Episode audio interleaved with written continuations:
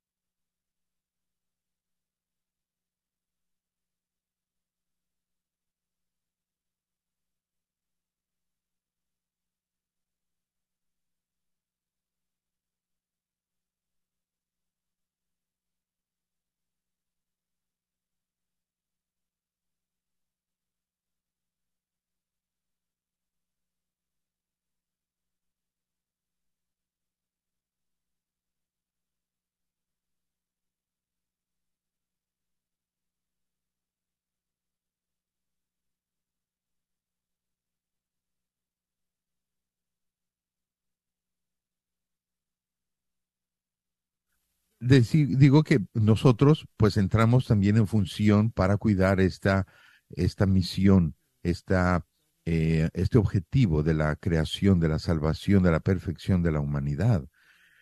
Eh, me, veía- me venía también a la mente los famosos padrinos del bautismo. Los padrinos que a veces lo basamos mucho en sentimientos. No, pues es que voy a ponerlo de padrino, pues, ay, es que mi hermano ya me pidió, y es que mi hermana ya me pidió, es que, ay, estos vecinitos míos, es que son tan buenas gentes conmigo y quieren tanto a mi hija, a mi hijo, tal, tal, pero no conocen tampoco el plan de Dios. Ni siquiera están casados por la iglesia. O sea, ¿cómo es posible que le busquemos padrinos a niños que no los van a ayudar a, conocer el plan de Dios, a, perfeccionar o a llevar a cabo esta misión que los papás no están llevando a cabo bien? Por eso alguno preguntará, ¿por qué a los padrinos sí se les, se les exige el matrimonio por la iglesia y los papás no? Digo, bueno, pues es que a los papás no se les exige porque el, el hijo ahí está. O sea, se les pide, por supuesto, que sería bueno que se casaran, pero los papás no los puede escoger el niño. Pero los padrinos sí, los padrinos sí se pueden escoger.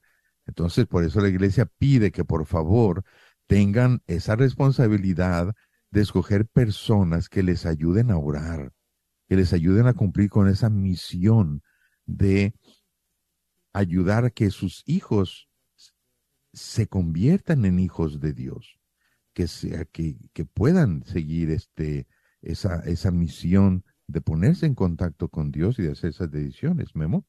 Sí, padre, yo creo que definitivamente usted tiene toda la razón, nada más que yo le soy sincero, a mí me pasó.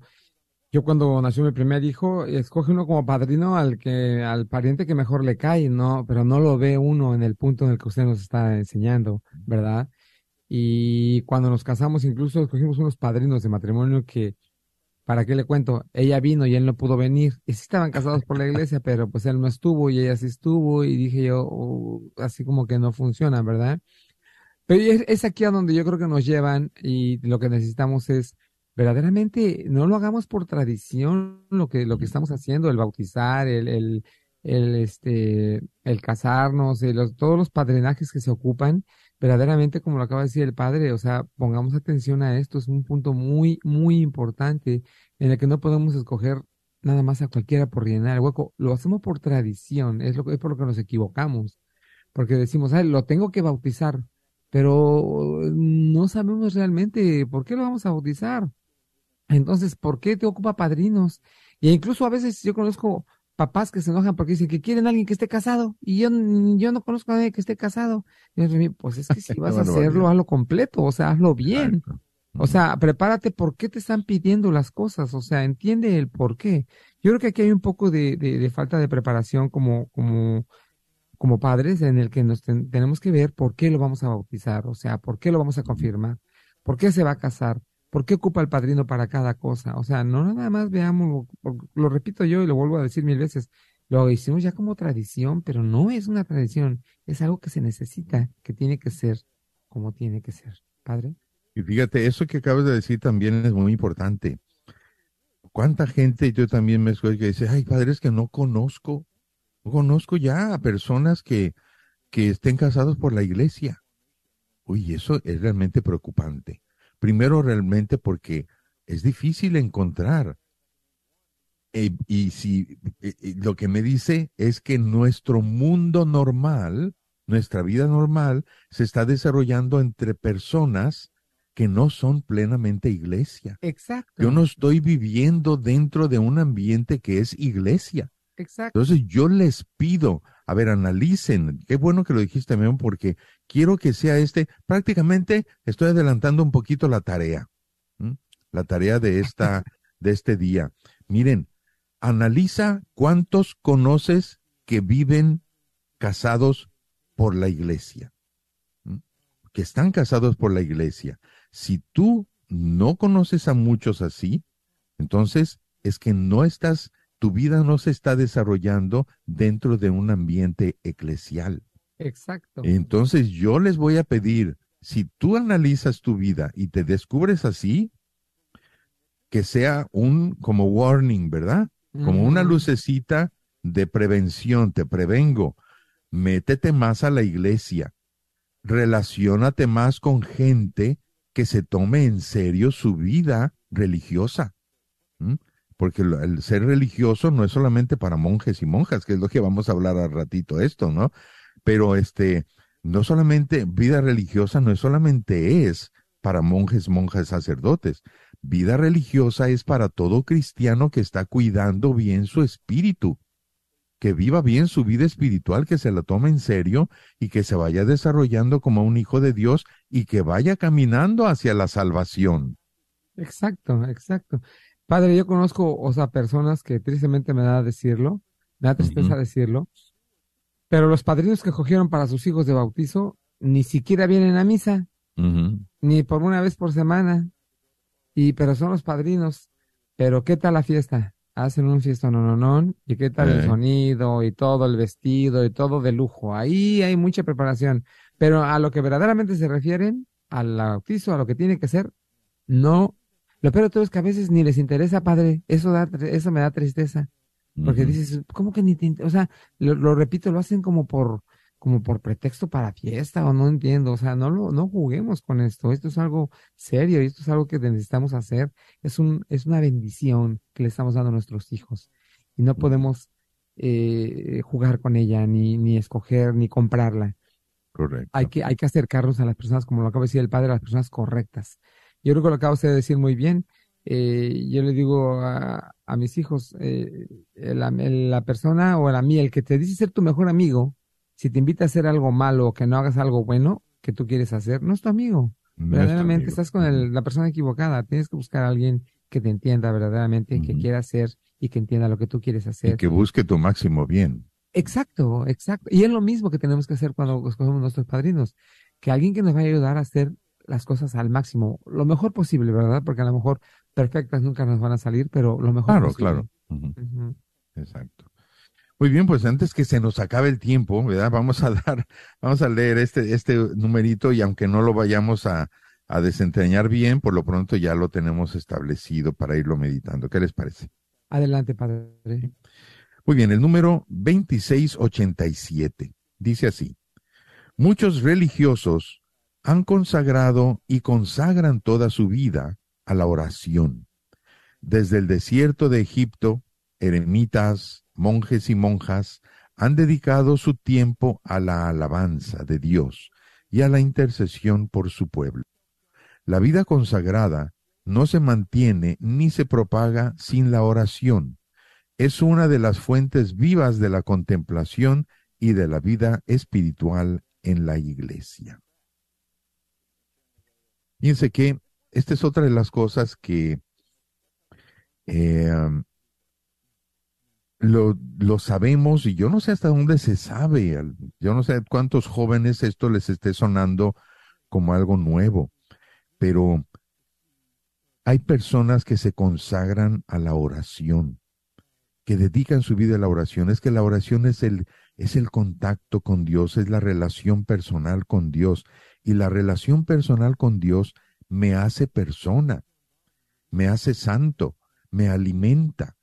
Por eso hay personas que se dedican solo a eso. Entonces, pero también, fíjense cómo dice aquí que ofrecen su vida, ofrecen su vida a la oración. Y es que la oración va muy unido a mi dignidad sacerdotal. Eh, porque con mi oración, muchas personas se están poniendo en contacto con Dios. No soy solo yo. Es que nosotros somos personas sociales.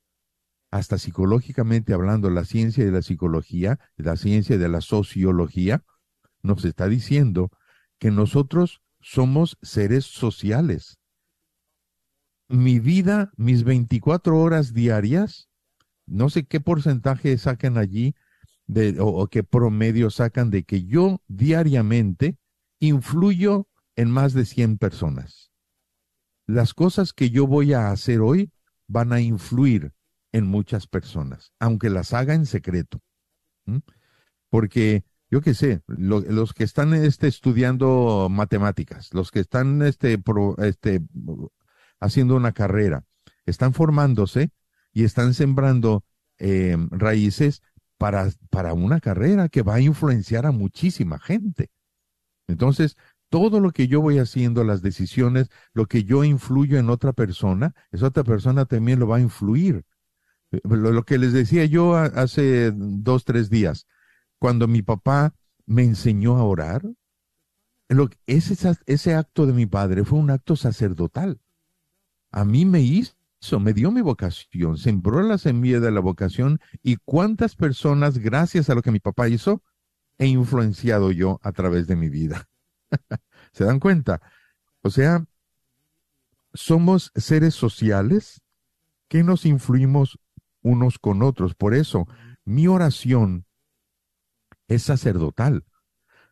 Con mi contacto con Dios, en mi unión con Dios, Dios tiene en cuenta a muchas personas que yo estoy allí representando, que voy a influir de alguna manera con, con, mi, con mi contacto con Dios.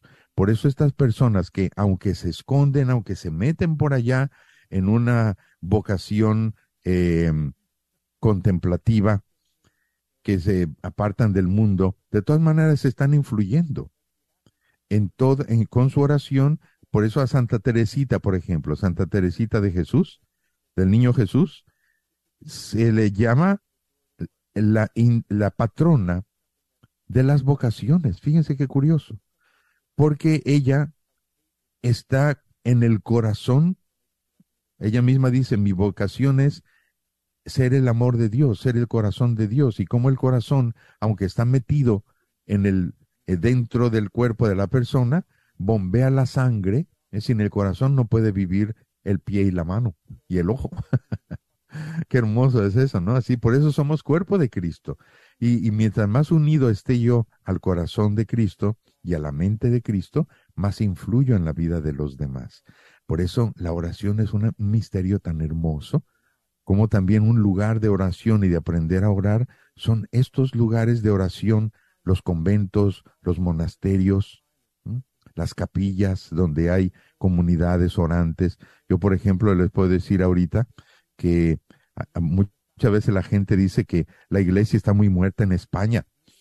Digo, no, lo que pasa es que las parroquias normales diocesanas están semivacías, pero no es porque la iglesia esté muerta, es porque la las personas han entrado en una madurez espiritual más grande que un- una misa normal del domingo no me compromete tanto como cuando yo voy a una misa con una comunidad que conozco.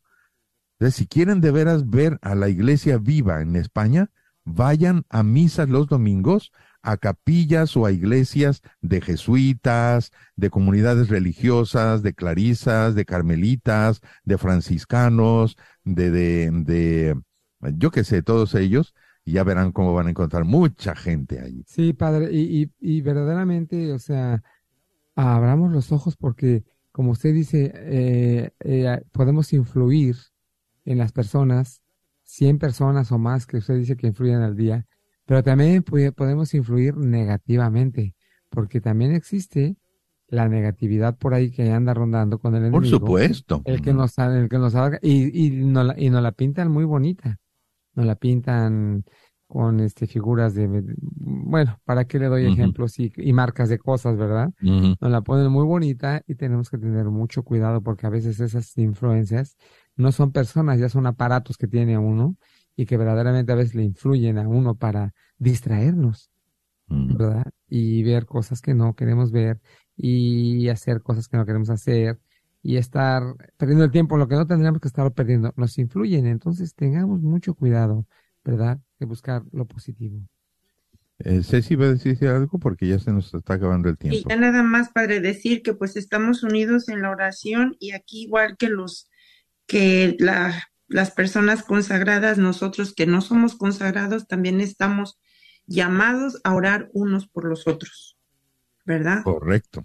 Eso es como inevitable, que si nos unimos en oración y oramos unos por otros, pues ya estamos haciendo nosotros también nuestro trabajo como, como personas consagradas, aunque no seamos consagradas. Mm, Bueno, el bautismo es un tipo de consagración, a la que sí estamos consagrados todos a Cristo Todos. con nuestro bautismo. Y que el plan de Dios es como ah, darnos cuenta que es pertenecer a Dios. Ese es el plan que Dios quiere para nosotros, la pertenencia de cada uno. Era Así eso. es. Muy bien, pues entonces ya se nos acabó el tiempo. Ahí les dejo esta tareita que ya se los comentaba, ¿verdad? Mirar a ver, este, em, em, ya, ya hasta se me olvidó la tareita, ¿cuál era? de, em, bueno, ahí escúchenlo a la, a la mitad de la, de la, lo estaba diciendo, programa. los del programa, sí. Bueno, este, ya, eh, pues bueno, esa les dejo la tarea, ¿verdad? De que vayan ah, haciendo esta oración muy cercana. Sí, sí. Y pues no, no nos queda otra más que despedirnos y darle las gracias a- a- al Padre por estas enseñanzas tan bonitas y tan grandes que tenemos. Y el Padre Rodolfo Llamas que les da la bendición de Dios Todopoderoso, Padre, Hijo y Espíritu Santo. Amén. Amén. Hasta la próxima. Somos iglesia. Somos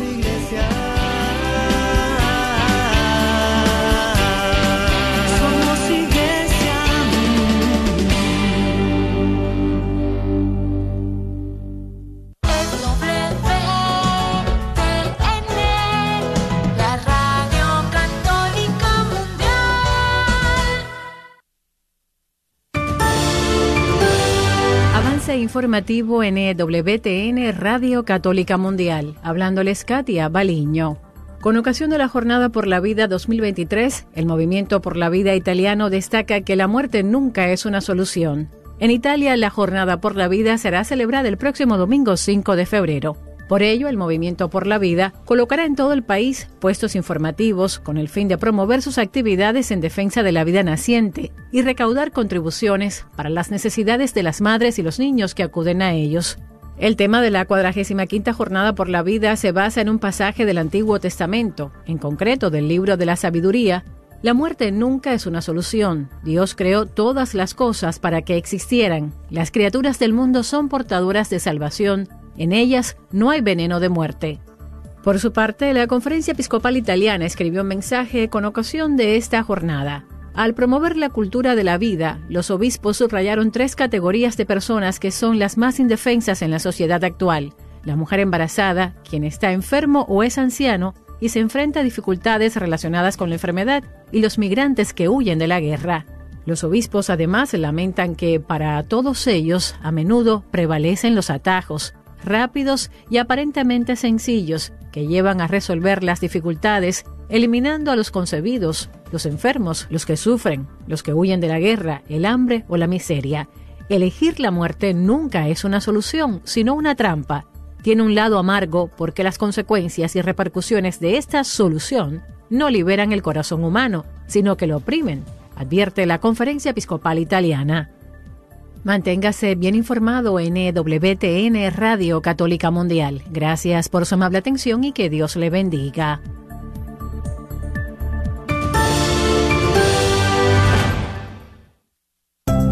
Jesucristo también puede romper los esquemas aburridos en los cuales pretendemos encerrarlo, y nos sorprende con su constante creatividad divina. San Juan Pablo II.